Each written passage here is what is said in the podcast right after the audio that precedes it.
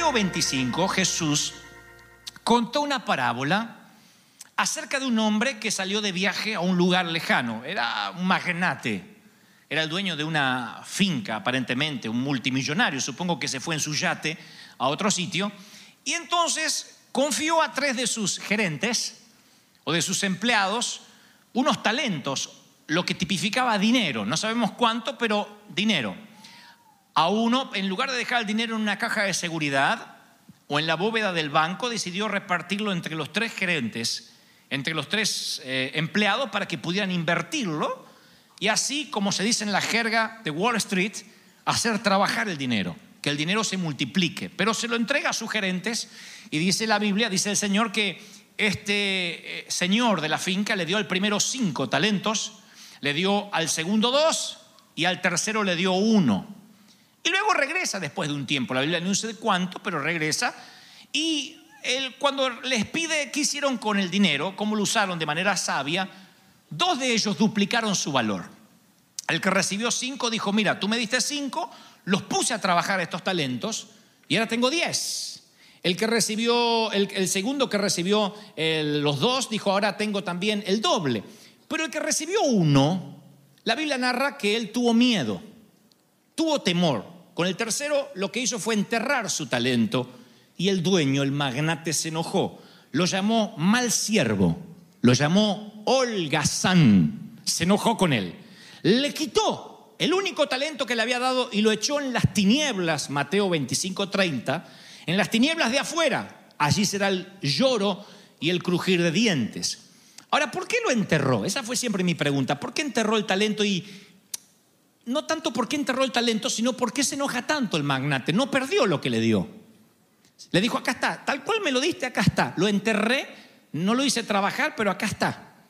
Él lo explica en, 25, en Mateo 25, 25, dice el empleado o el gerente, mira, yo tuve miedo y fui y escondí su dinero o tu dinero en la tierra. O sea, enterró su talento en tierra porque tuvo miedo. Eso es lo que produce el temor, que enterremos los talentos en tierra y no hablo de la tierra del jardín de la casa. No hablo de la tierra del jardín de la puerta de casa, sino que Génesis 2.7 dice que Dios formó al hombre del polvo de la tierra. Así que nosotros somos la tierra. Y hay gente que entierra su talento, su capacidad en lo más profundo de sí mismo, en lo más profundo de su interior, porque tiene miedo al fracaso, miedo a lo desconocido, miedo a las críticas, miedo al trabajo duro, etcétera, etcétera, etcétera, y entierra su talento que le vino de nacimiento en la tierra, muy dentro de su ser. Creo que el lugar más triste que podemos tener los seres humanos es el cementerio y no necesariamente por la gente que está allí yaciendo muerta, sino por lo que está enterrado dentro de esas personas, libros que nunca se escribieron, canciones que nunca se compusieron, inventos que nunca llegaron a ver la luz, tanto potencial que se fue a la eternidad con ellos y que nunca se llegó a concretar.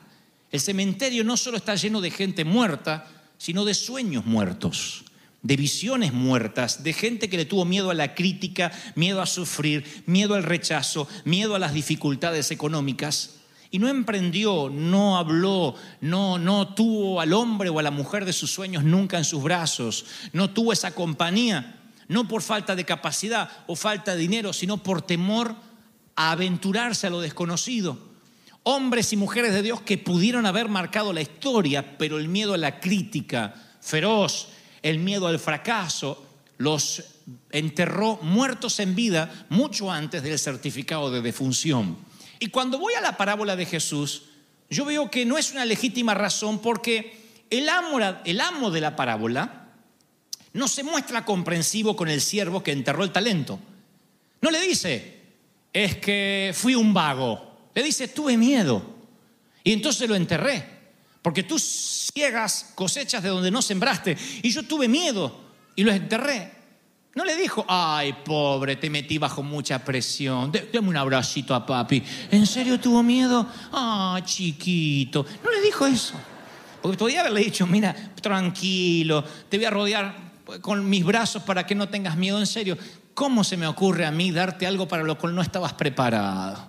Sí, es que tuve miedo. Sí, por favor. No le dijo eso. Lo reprendió severamente y le dijo, siervo, holgazán.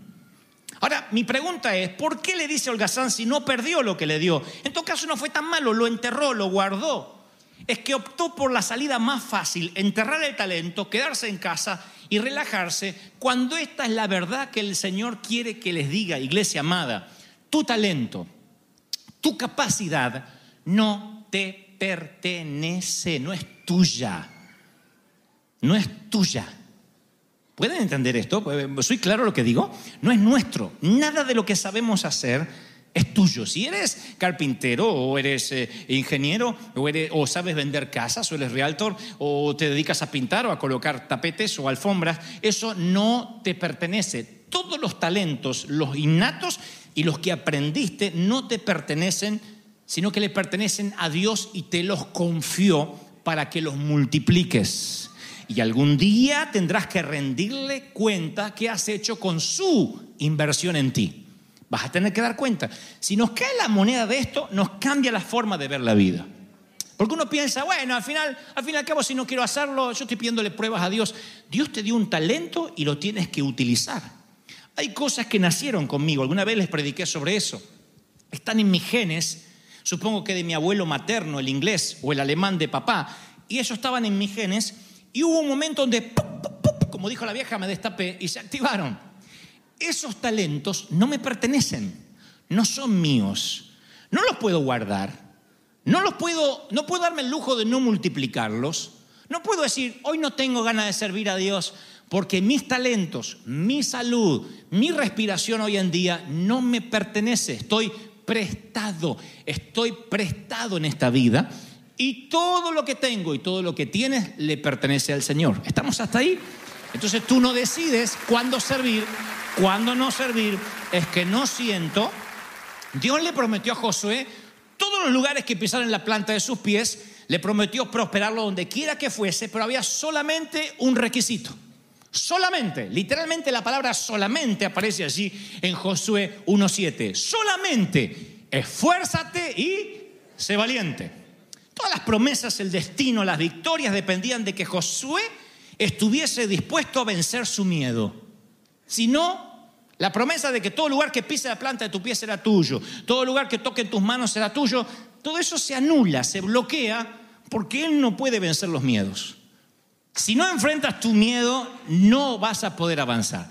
De allí es que se desprende no solo el cementerio del miedo, sino lo que yo llamo el veneno de la incredulidad. Porque Satanás sabe que si logra inyectar incredulidad en nuestros espíritus, podrá robarnos todos los planes que Dios tiene para nosotros. Creo que el primer problema es el miedo y el segundo sin duda es la incredulidad. Por esa razón la incredulidad es un enemigo mortal del plan de Dios. Porque eh, Jesús reprendió a sus discípulos por ser incrédulo mucho más que por cualquier otra cosa. Y la razón por la cual la incredulidad es tan peligrosa como el miedo, como el temor, es que abre el portal, abre la puerta hacia nuevos pecados, hacia otras equivocaciones. Cuando uno tiene miedo, se vuelve incrédulo. Y cuando uno se vuelve incrédulo, abre la puerta a otros pecados. En Marcos 9:24, un hombre le dijo a Jesús, yo sí creo, pero ayúdame a que venza mi incredulidad. En otra versión dice, sí creo, creo, pero ayúdame en mi incredulidad. O sea que, fíjate que no le pidió más fe a Jesús, dijo, yo creo, yo sí creo. Él no reconocía que su problema no estaba en que tenía poca fe, sino que le sobraba incredulidad. No es que le faltaba fe, tenía incredulidad. Una vez en Buenos Aires, uh, por primera vez, compré un automóvil que decía en su tanque de gasolina, use diésel solamente. Solamente diésel. No podía ponerle la gasolina regular, tenía que ser diésel, como suelen utilizar varios de los camiones y transportes públicos. Y el problema es que ese auto no funciona para un tipo como yo. porque yo hago las cosas de manera automática, como todo hombre. No me miren así, porque ustedes hacen lo mismo, como todo hombre. A mí me cambian el inodoro de lugar y no sé lo que podría hacer. Así que paré en una gasolinera y ocurrió lo que ustedes están pensando. Le puse gasolina regular, lo llené, cerré el auto, cerré la tapita y salí, habré hecho un metro. Si nunca lo hicieron, un metro es lo que se mueve el auto. Hizo. Yo dije, ¿qué pasó? ¿Qué pasó? Y ahí me di cuenta que le eché una sustancia química para lo cual no, no funciona en ese diseño de auto. Eso es lo que produce la incredulidad cuando ya estás en Cristo. El diablo inyecta incredulidad en nuestros espíritus porque sabe que te paraliza en la vida. Cuando aceptas a Cristo, en tu tanque dice, use fe solamente. Solamente fe. Y cuando te paras apurado y le metes así un poco de incredulidad, lo que hace es, ahí se para todo. Y toda tu vida, que es un engranaje que funciona, use solamente con fe, se paraliza, no porque dejaste de tener a Cristo, sino porque le pusiste una sustancia que anula la capacidad de continuar. ¿Me están siguiendo, sí o no? Use fe solamente. No puedes usar duda. No puedes usar la palabra imposible. No puedes usar la palabra, ay, Dios quiera. Porque, porque eso a veces suena como espiritual, ¿no? Hasta mañana, si Dios quiere. Eso hacía mi mamá. No era que le estaba dejando la soberanía de Dios, es que quería poner lástima y victimizarse. Ay, digo, ¿por qué si Dios quiere mamá? Porque por ahí amanezco muerta, decía. Entonces, ¿sabe Dios? Hay gente que siempre mete a Dios así, uno dice, qué espiritual. No, es incrédula. Ni siquiera tiene fe de que se va a despertar la desgraciada. Por eso te dice, si Dios quiere. Qué bronca me da cuando me dice, ay, si Dios quiere. Si Dios quiere. Hay cosas que Dios quiere, ya están en la Biblia y Dios las quiere, ¿sí o no? Dios las quiere. Entonces yo a veces oro por personas que le digo, Dios te va a bendecir, Dios te va a abrir puertas. Ay, esperemos, si Dios quiere. No, está inyectándole gasolina regular en un algo que dice, use, dice solamente, use solamente fe. Eso es lo que te detiene, ese es el miedo. Ese es el miedo que no es legítimo, que hace que no estés usando lo que Dios te dio, tus talentos.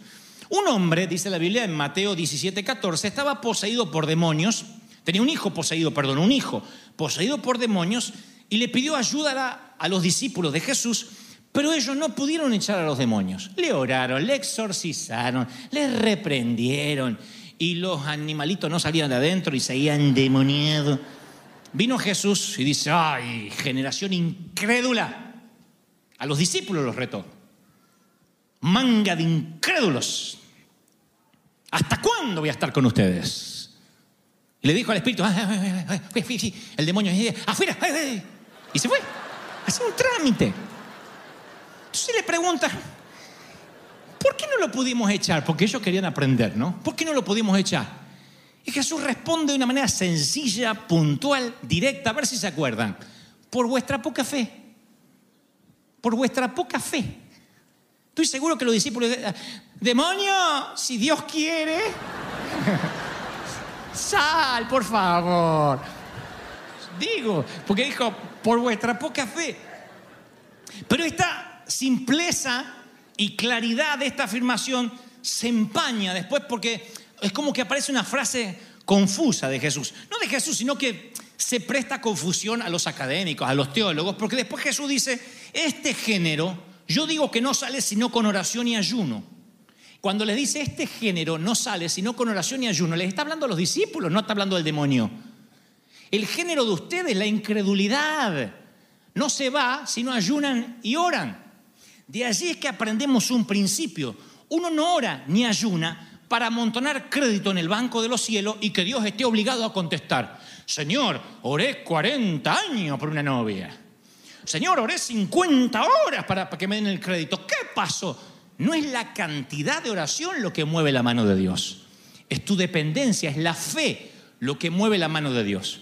Y entonces, ¿para qué es la cantidad de oración? Para quitar toda la incredulidad que metiste en el tanque durante tantos años. Una vez que quites toda incredulidad, No son nuestros ruegos los que obligan a hacer algo a Dios, no son las horas que acumulamos, sino se va la incredulidad y no hay nada imposible para Dios. ¿Cuántos lo creen? Dígame amén. Ahora, miren, vamos a razonar juntos. La Biblia dice que si tuvieres fe como un grano de mostaza, dirías a ese sicómoro, es un árbol, o a ese monte, quítate, y el monte se moverá. Si tuviera fe como un grano de mostaza, ¿de acuerdo? Nunca lo cantamos ese, tenemos que cantarlo. Eso lo dijo el Señor. Diría, muévete. Y el monte obedecería, o el sicómoro se desarraigaría.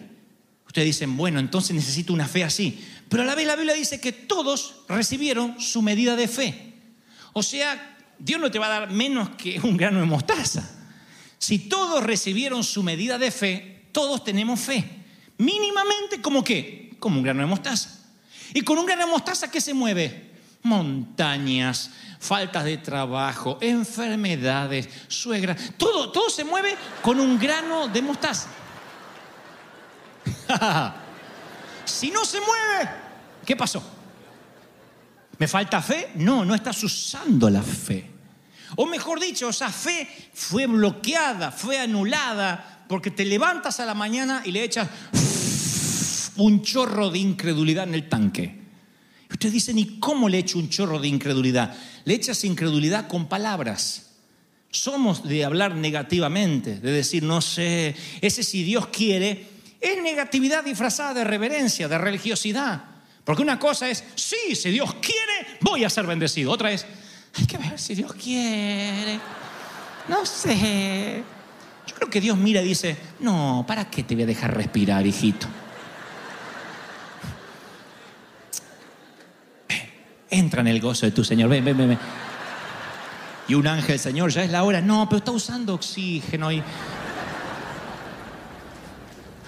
Lo que trato de decir es que nuestra negatividad es lo que pone en el tanque algo que bloquea la fe y es lo que no nos permite de pronto que el Señor pueda cumplir el propósito de nuestras vidas. El, orar, el ayunar es necesario y útil para obtener la victoria sobre nuestra propia naturaleza humana, nuestra propia obstinada naturaleza humana, para que el propósito pueda fluir. Recuerden ustedes que en Mateo 9:25, cuando muere la hija de Jairo, Jesús tuvo que hacer salir a todos los que estaban en la habitación para resucitarla.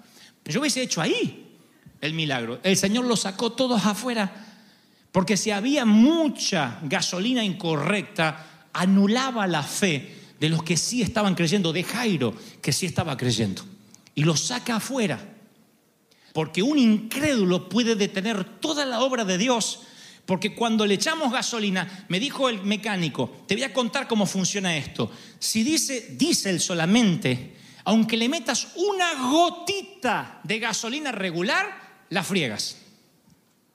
Le dije, perdón, que llene el tanque. Me dice, que lo llene, que no lo llene, da lo mismo. Le hubiese dicho, ay, ¿qué hice? Ya lo arruinaste. Una palabra, un espíritu de incredulidad hace que el Señor no pueda hacer el milagro aunque Jesús lo quiera hacer. Miren, los inversores suelen diversificar las inversiones porque si un emprendimiento no funciona, tienen algo por otro lado. Esto en términos de finanzas y de negocios, de business, es necesario, vital. De hecho, se los aconsejo si tienen negocio. No diversifiquen las inversiones. No apuesten todo a una sola cosa. Siempre tengan un plan B, porque si este negocio no funciona, está el otro. Eso se estila mucho en términos de negocio. Suele decirse una frase muy común, no pongas todos los huevos en una misma canasta. No pongas tus recursos en una sola inversión, porque si se te rompe una de, tus canastas, si es la única que tienes, pierdes todos los huevos. Ahora, si te guardas alguno de tus huevos es porque no tienes 100% confianza en la canasta que los va a contener. ¿Me siguen hasta ahí, sí o no? Entonces dicen en términos de negocio, no ponga los huevos en una sola canasta. Puedes que tengas un 50% de confianza en Dios o puedes que tengas un 99% de confianza. Metes un poquitito de la gasolina incorrecta y ya estás desconfiando del Señor y guardándote algunos huevos para ti. Y Dios nunca nunca te va a bendecir en plenitud si no confías 100% en Él. Esa pequeña incredulidad, me guardo algo por si esto que Dios me está mandando no resulta, es lo que te va a hacer fracasar. ¿En qué momento sabes que te libraste de toda incredulidad? Cuando pones todos los huevos en la canasta de Dios. Estoy siendo claro, cuando llegan los huevos y la canasta me están mirando medio raro. ¿Cómo sabes que se te fue la incredulidad? Cuando cada cosa que Dios te pidas, pone todos los huevos en la canasta de Dios, la única. Cuando te estás guardando algo por si sale mal, en las cosas de Dios no funcionan como los negocios. Santiago dice, el hombre de doble ánimo es inconstante en todos sus caminos.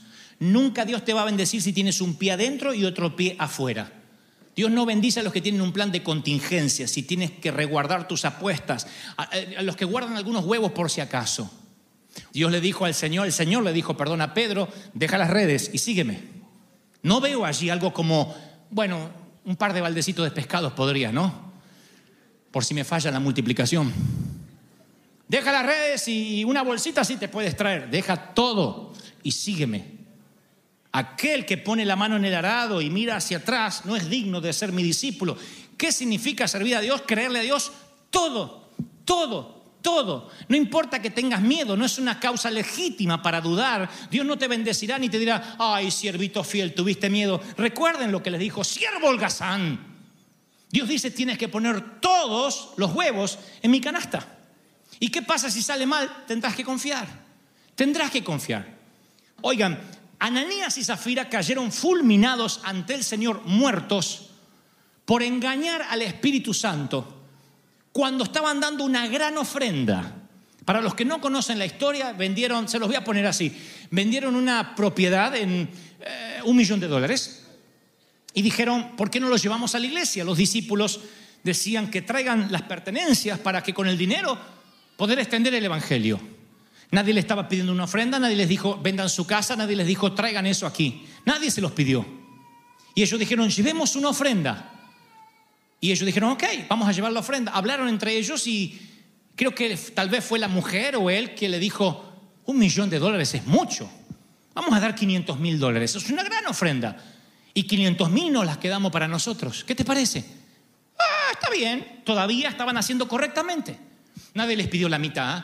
Nadie les dijo den un 10%. No les pedía ni el diezmo, nada. Podían haberse quedado con el 100% y hubiesen envejecido. Felices. Ellos dijeron, demos la mitad. Y trajeron la mitad. Hasta ahí iba a ser una gran bendición. Dios iba a multiplicar esa mitad. Pero cuando le pregunta Pedro de qué se trata ese dinero, ellos dicen, es el total de la propiedad. Tenían la mitad de los huevos en otra canasta, pero la mitad de los huevos le quieren hacer creer a Dios que están confiando completamente en Él. Así que cayeron muertos, primero uno y después el otro. Siempre hay muertes involucradas cuando pone los huevos en otra canasta. Es serio esto de la incredulidad. Por eso el Señor se enojó tanto cuando lo despiertan en la barca. Le dice, hombres de poca fe, ¿por qué dudaron? Me vieron sanar gente, me vieron resucitar muertos. ¿Por qué no me dejaron dormir en la proa y dijeron, viento, aquíétate en el nombre de Jesús que está durmiendo? ¿Por qué no lo hicieron? ¿Por qué me llaman a mí me dicen, no ves que perecemos? No duden. Al Señor le molesta la incredulidad. ¿Por qué no me crees? ¿Por qué no me crees? ¿Por qué no me crees? Es que tuve miedo y enterré mi talento. Holgazán, no entierres lo que yo te di, no es tuyo. Cuando sepas que no es tuyo lo que tienes, cuando sepas que tu incredulidad se va, cuando le apuestas todo al Señor, tu compromiso sea total, ciento por ciento, y no haya posibilidad de regresar, tu nivel de efectividad va a ser tan fuerte como nunca antes lo habías conocido. Pero tienes que quemar las naves. Alguien eh, tiene que oír esto esta mañana. Alguien necesita quemar las naves. Alguien necesita, no sé si fue Cortés, Hernán Cortés, otros se lo atribuyen a Alejandro Magno, pero dicen que uno de estos eh, capitanes o conquistadores estaba con sus hombres en la orilla para pelear contra los enemigos y ellos decían, bueno, vamos a atacar por aquí, por este flanco, por este otro lugar, y si vemos que son más que nosotros, este es el sitio por donde vamos a regresar, subir a los barcos y nos regresaremos. Y ese plan B le molestó tanto a su capitán Porque quien está pensando en que si sale mal me escapo por acá, lo más probable es que se va a escapar. y entonces ordenó quemar las naves, quemen los barcos. Cuando ordenó quemar sus naves les dijo, ven, ya no hay manera de regresar a casa. Ahora hay que ganar o morir. No hay cobardía. El regreso a casa ya no es una opción. Dios me dice que te diga, Él me hace sentir fuertemente que alguien necesita quemar los barcos. Ya no puedes volver atrás. Tienes que quemar el puente y mirar hacia adelante. Damas y caballeros, River Church, el pasado no es tu jurisdicción. El pasado ya no te pertenece. Quema los puentes hacia atrás. Estate dispuesto a no regresar. Lo que trato de decir es que alguien aquí necesita quemar sus naves. No solo con el ex esposo golpeador, sino con familiares, con hermanos, con iglesias que dejaste, con empresas que ya sepultaste, con aquellas cosas que no pudieron hacer, esas relaciones que fracasaron. Dios dice, déjalas, porque cada mañana que pones ese veneno en tu, gaso, en tu tanque, tu proyecto de vida se detiene, tu visión se estanca y no puedes avanzar. Y el propósito de Dios no se cumple, porque siempre estás pensando en cómo escaparte y Dios cuando te llama, les diré esto para que nunca se lo olviden, el, llamado de Dios es como la mafia. ¿Recuerdan a Vito Corleone en El Padrino? La genial trilogía de Francis Ford Coppola. Esto es como la mafia. Una vez que entrare, no podés salir. De aquí no sales. Dios empecina con tu vida y no te deja hasta que no haya cumplido su propósito en ti. ¡Aleluya!